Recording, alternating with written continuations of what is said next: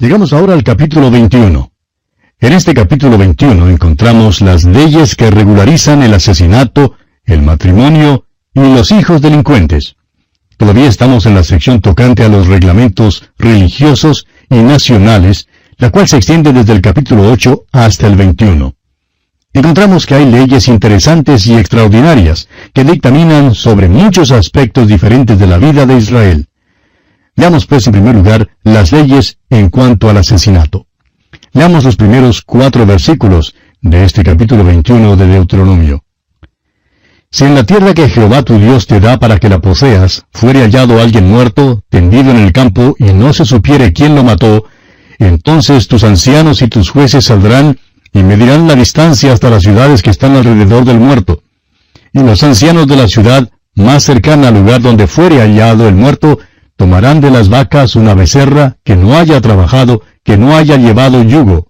Y los ancianos de aquella ciudad traerán la becerra a un valle escabroso que nunca haya sido arado ni sembrado, y quebrarán la cerviz de la becerra allí en el valle. Si un hombre hubiera sido asesinado y encontraran su cuerpo, debían medir para hallar la ciudad más cercana al muerto. Esa ciudad se hacía responsable del hombre que había sido asesinado. Ahora es posible que no hubiera sido muerto en esa ciudad, pero aún así la ciudad se hacía responsable. Leamos ahora los versículos 5 hasta el 9 de este capítulo 21 de Deuteronomio. Entonces vendrán los sacerdotes hijos de Leví, porque a ellos escogió Jehová tu Dios para que le sirvan, y para bendecir en el nombre de Jehová. Y por la palabra de ellos se decidirá toda disputa y toda ofensa. Y todos los ancianos de la ciudad más cercana al lugar donde fue hallado el muerto, lavarán sus manos sobre la becerra cuya cerviz fue quebrada en el valle. Y protestarán y dirán, Nuestras manos no han derramado esta sangre, ni nuestros ojos lo han visto. Perdona a tu pueblo Israel, al cual redimiste, oh Jehová, y no culpes de sangre inocente a tu pueblo Israel, y la sangre les será perdonada. Y tú quitarás la culpa de la sangre inocente de en medio de ti, cuando hicieres lo que es recto ante los ojos de Jehová. Hay una verdad fundamental que se nos enseña en este proceder. Cuando un crimen tiene lugar en una ciudad, los habitantes de esa ciudad tienen cierta responsabilidad. Creemos que al fin, los ciudadanos interesados en proteger la propiedad y el orden en nuestras ciudades hoy en día reclamarán una ley semejante. Reclamarán que la ley sea ejecutada para acabar con los crímenes que suceden. Dios hace responsable a una comunidad. Aun si el asesinato no fuera cometido en la ciudad, la ciudad todavía era responsable. Los ancianos de esa ciudad debían venir y pedir perdón por la ciudad, y se les concedería el perdón. Dios así lo dispuso para que no se pudiera rehuir la responsabilidad en Israel. Nos preguntamos si hay alguna parte en nuestros países donde piensen en pedir perdón a Dios por los muchos crímenes y por las muchas cosas que suceden. Es una cosa decir que la situación es terrible, que las cosas andan mal. Pero es otra cosa llegar a Dios para pedirle perdón por la nación. Dios, perdónanos hoy día nuestros pecados. ¿Sabe usted, amigo oyente, que Cristo fue muerto fuera de la ciudad? Así fue, y fue su muerte la que pudo salvar a sus asesinos. Creemos que el centurión romano, el que estaba encargado de su muerte, es uno de los hombres que fue salvo. Ahora los versículos 10 hasta el 17 dan leyes que gobiernan el matrimonio con una esposa cautiva y leyes que dictaminan los derechos del primogénito en el caso de un hombre que tiene dos esposas y ama a una y aborrece a la otra. Leamos ahora las leyes concernientes a los hijos delincuentes. Leamos los versículos 18 al 21 de este capítulo 21 de Deuteronomio. Si alguno tuviera un hijo contumaz y rebelde, que no obedeciera la voz de su padre ni a la voz de su madre, y habiéndole castigado no les obedeciere, entonces lo tomarán su padre y su madre, y lo sacarán ante los ancianos de su ciudad y a la puerta del lugar donde viva.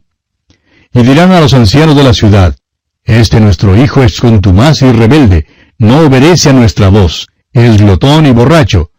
Entonces todos los hombres de su ciudad lo apedrearán y morirá. Así quitarás el mal de en medio de ti, y todo Israel oirá y temerá. Tenemos aquí una ley tocante al hijo pródigo. Esto es lo que debía haber acontecido cuando el hijo pródigo regresó a casa. Podemos comprender entonces cuánto escandalizó nuestro Señor a la multitud que le escuchaba cuando les dijo la parábola del Hijo Pródigo. La multitud creía que el muchacho sería apedreado. Imagínese su sorpresa cuando nuestro Señor Jesucristo dijo que el Padre salió para recibir al muchacho. Ellos estaban esperando que el muchacho recibiera lo que justamente merecía. A este muchacho le correspondía la deshonra, merecía morir. Pero ¿qué hace el Padre?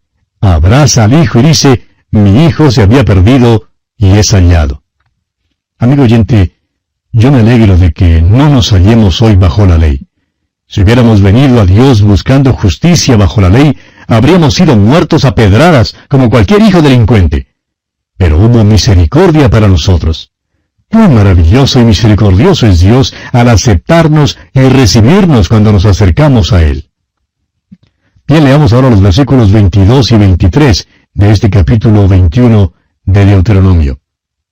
Si alguno hubiere cometido algún crimen digno de muerte, y lo hiciereis morir, y lo colgareis en un madero, no dejaréis que su cuerpo pase la noche sobre el madero, sin falta lo enterrarás el mismo día, porque maldito por Dios es el colgado, y no contaminarás tu tierra que Jehová tu Dios te da por heredad.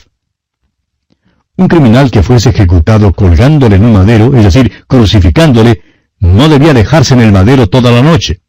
Eso era porque todos los colgados en madero son maldecidos por Dios. Ahora nos parece extraña esta ley que se menciona aquí. La forma de pena capital que era usada en Israel era la lapidación. Al parecer, los israelitas no usaban la crucifixión como forma de pena capital. Lo que esto significa entonces es que mataban a pedradas a una persona y luego la colgaban en un madero. Dice aquel versículo 22, y lo hiciereis morir y lo colgareis en un madero. Sería pues colgado en un madero si fuera criminal de los peores. Esto pondría su cuerpo en exhibición para que se viera que había muerto por un crimen terrible y para que sirviera de escarmiento a los demás. El cuerpo era quitado del madero al anochecer y debía ser enterrado. Ahora el motivo para esto era que había una maldición sobre el que fuera colgado en un madero. Creemos que ni Moisés ni los hijos de Israel se dieron cuenta del significado completo de esta ley. El apóstol Pablo, escribiendo su carta a los Gálatas, capítulo 3, versículo 13, habla en cuanto a esta declaración de la ley y se la aplica a Cristo. Dice, Cristo nos redimió de la maldición de la ley, hecho por nosotros maldición, porque escrito está, maldito todo el que es colgado en un madero. En los tiempos de nuestro Señor, Él fue entregado en manos de los romanos para la ejecución. Ellos gobernaban en Palestina y por tanto la pena de muerte solo podía ser ejecutada en Roma. Nuestro Señor fue crucificado sobre una cruz romana. Roma entregó la decisión de crucificarle y él fue puesto en un madero. Ahora Pablo vuelve a eso y dice que cuando Cristo colgaba allí en el madero, tomó nuestros pecados y fue maldecido de Dios en aquella condición. Llegó a ser maldición por nosotros porque nos redimió de la maldición de la ley nos redimió de la maldición del pecado, nos redimió de la pena del pecado y ha comprado nuestro perdón. ¿Por qué? Porque fue hecho maldición por nosotros.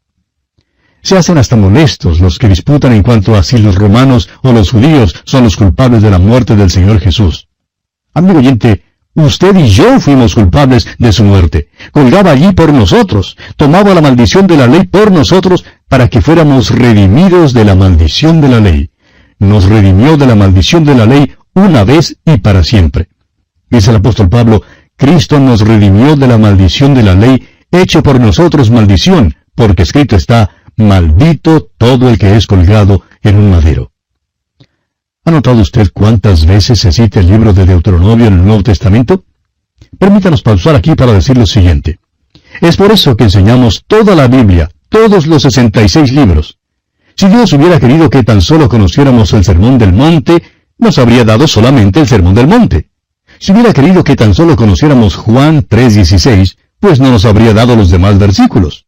O si hubiera querido que aprendiéramos solamente unos pocos capítulos favoritos, como el capítulo 14 de San Juan o el capítulo 13 de la primera carta a los Corintios, pues habría limitado su revelación para nosotros a aquellos pocos capítulos. Amigo oyente, Sucede que nos dio 66 libros, y la verdad es que cada uno de ellos es importante. Un libro como el de Deuteronomio es muy importante. Sería difícil entender gran parte del Nuevo Testamento sin tener un entendimiento del libro de Deuteronomio.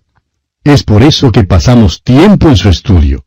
Hay lecciones espirituales tan grandes aquí y nos regocijamos de la reacción y la aceptación que tantos de nuestros oyentes le están dando. Bien, así concluye nuestro estudio del capítulo 21 de Deuteronomio. En nuestro próximo programa, Dios mediante, comenzaremos a estudiar el capítulo 22. Hasta encontrarnos de nuevo en esta misma frecuencia, amigo oyente, deseamos a usted las ricas bendiciones del Señor.